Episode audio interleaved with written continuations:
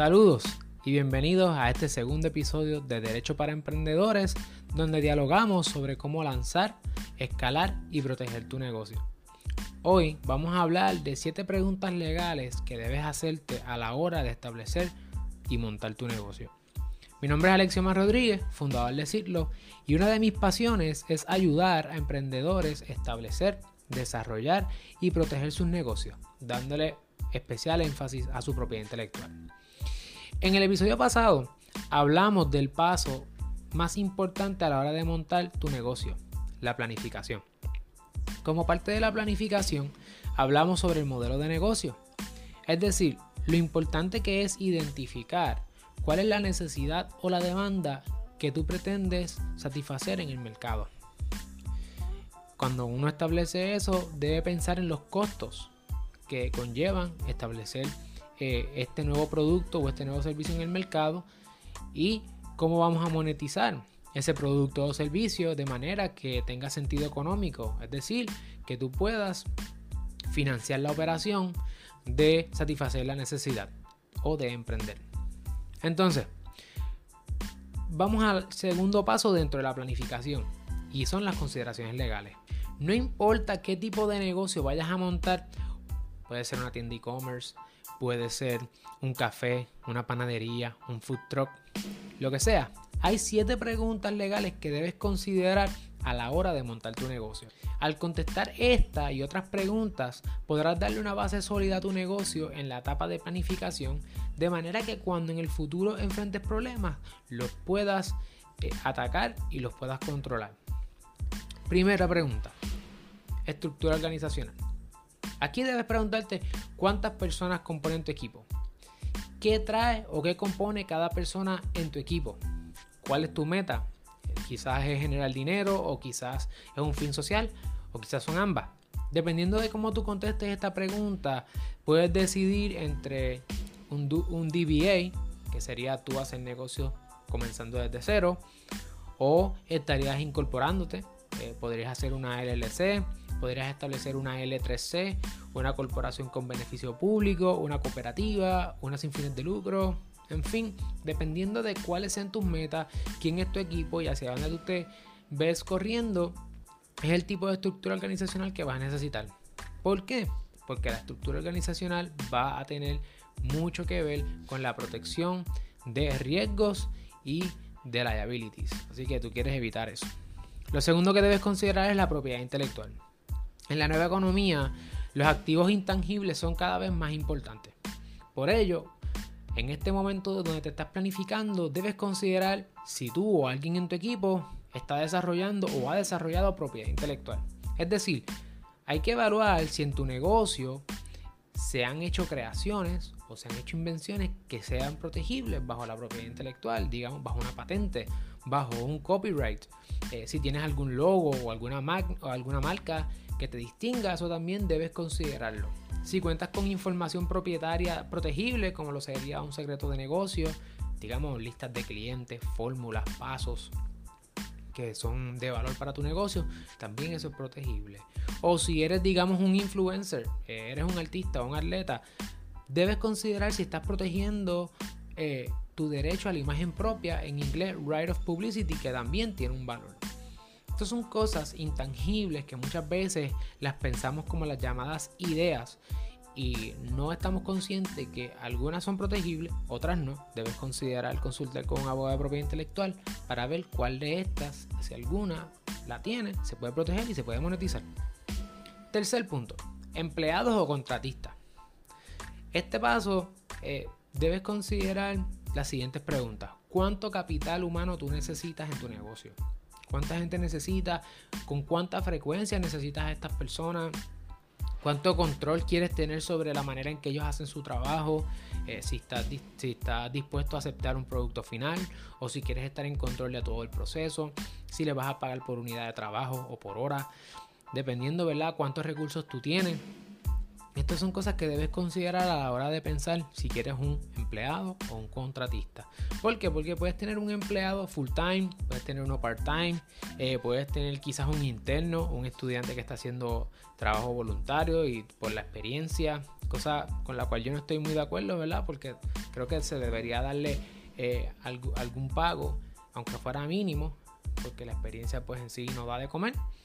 Eh, también podemos pensar en un freelancer, quizás que te produzca una unidad de trabajo cada cierto tiempo, o inclusive los famosos contratistas independientes. Dependiendo el tipo de trabajo que tú estás haciendo en tu negocio, puede que tenga una necesidad más hacia un empleado o hacia un contratista independiente. Luego estaremos estudiando de qué significa y cuáles son las diferencias entre estos dos. Cuarto, contratos. Tienes que considerar el tema de los contratos. Este tema es muy amplio, demasiado amplio. Tanto así que básicamente tú necesitas un contrato, aunque estés consciente o no de que lo necesitas, en toda relación o transacción que esté ligada a tu negocio. Es decir, si necesitas un contrato de servicios para tú darle servicio a alguien o para que alguien te dé servicio a ti, eh, un contrato de compra-venta para comprar eh, algún producto o para vender algún producto, contratos de franquicias, si a lo mejor tu negocio es una franquicia que quieres traer a Puerto Rico, eh, o tú tienes una franquicia y quieres darle tu franquicia a alguien para que esa persona entonces venda dentro de tu marca este, ese producto. Términos y condiciones en las páginas de internet, políticas de, de privacidad también en la página web. Todas estas son contratos son la ley entre las partes y son, eh, son una parte fundamental de toda transacción. Los contratos pueden ser desde bien sencillos hasta cientos de páginas. Eh, no olvides que esta parte es súper importante en tu negocio porque va a establecer eh, todos los what if, ¿verdad? Si, ¿Qué pasa si sale algo mal? Los contratos establecen los pasos a seguir. Por eso, ten cuidado cuando estés en internet y bajes cualquier contrato porque no necesariamente aplica a Puerto Rico y entonces te estás tirando al charco sin protección alguna. 5. Taxes o contribuciones. El tema contributivo es particularmente complejo y yo te recomiendo que consultes un CPA o una CPA o un abogado o una abogada de taxes porque es un tema complicado y requiere un expertise particular. Eh, por lo tanto, te, te, recomiendo que consultes con un, con un, profesional en esa área. Sin embargo, te puedo adelantar algunos puntos. Hay taxes a nivel federal, eh, hay taxes a nivel estatal, incluyendo taxes o contribuciones sobre la venta, el famoso IBU, sobre la propiedad, si eres dueño de propiedad, eh, taxes municipales, como lo sería la patente municipal o lo sería también el sales tax de un por ciento municipal. Todas estas son contribuciones que se tienen que pagar al gobierno de cada transacción en ocasiones y en otras sin hacer transacción alguna, solamente por tener el negocio. Dependiendo de la estructura también que hayas escogido para organizarte, una corporación, una LLC o te fuiste DBA, también eso puede afectar la manera en que tú pagas taxes. Así que ten cuidado, considera bien este tema porque es un tema sumamente delicado. Sexto, permisos y licencias. Dependiendo del negocio que tú estés estableciendo, es posible que necesites una licencia para poder operar. Un ejemplo de eso son las enfermeras, los abogados, eh, los ingenieros, los barberos. Hay diferentes tipos de profesiones o de quehaceres eh, ¿verdad? de negocios que requieren una licencia del Estado, porque así lo han determinado por ley.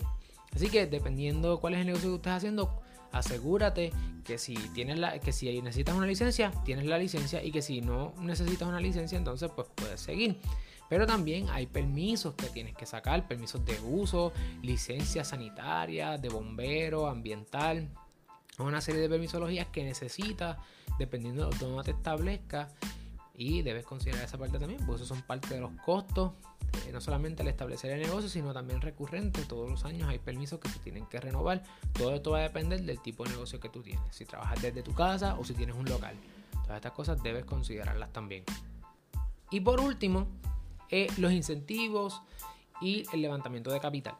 Finalmente, este tema de los incentivos es importante porque en esta época, particularmente bajo la política pública del gobierno actual, se están dando muchas, eh, muchas muchos incentivos eh, contributivos para, para, diferentes personas que montan negocios. Por ejemplo, la ley 173 de 2014 le da unos incentivos a las personas que están incursionando en las industrias creativas. Si, si estás en la industria creativa, considera esa ley, porque es posible que dependiendo del tipo de legislación termines pagando pocos o ningún tax.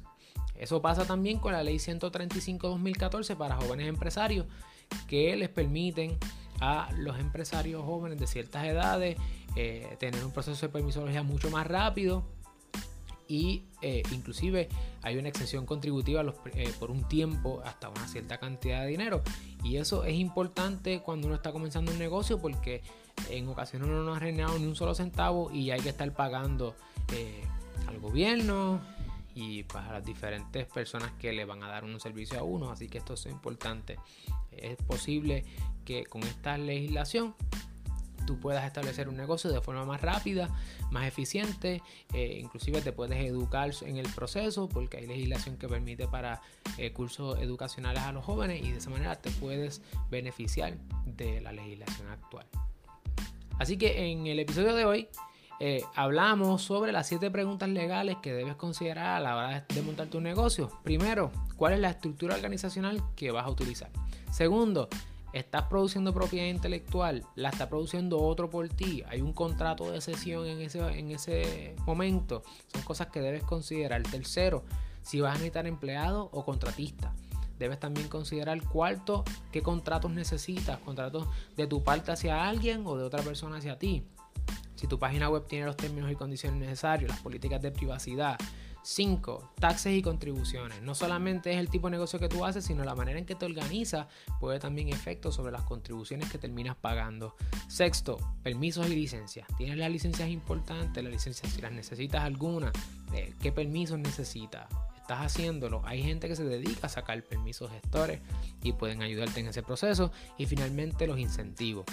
¿Hay alguna legislación aplicable a tu quehacer eh, empresarial que te pueda evitar pagar contribuciones o evitar eh, presentar unos gastos que son innecesarios gracias a ese tipo de incentivo, como lo sería la ley 20, la ley 22, dependiendo de eh, donde tú estés ubicado, puedes gozar de eso. Si tienes alguna pregunta sobre alguno de estos temas, no olvides en dejar la pregunta en los comentarios y así la podemos atender en próximos episodios.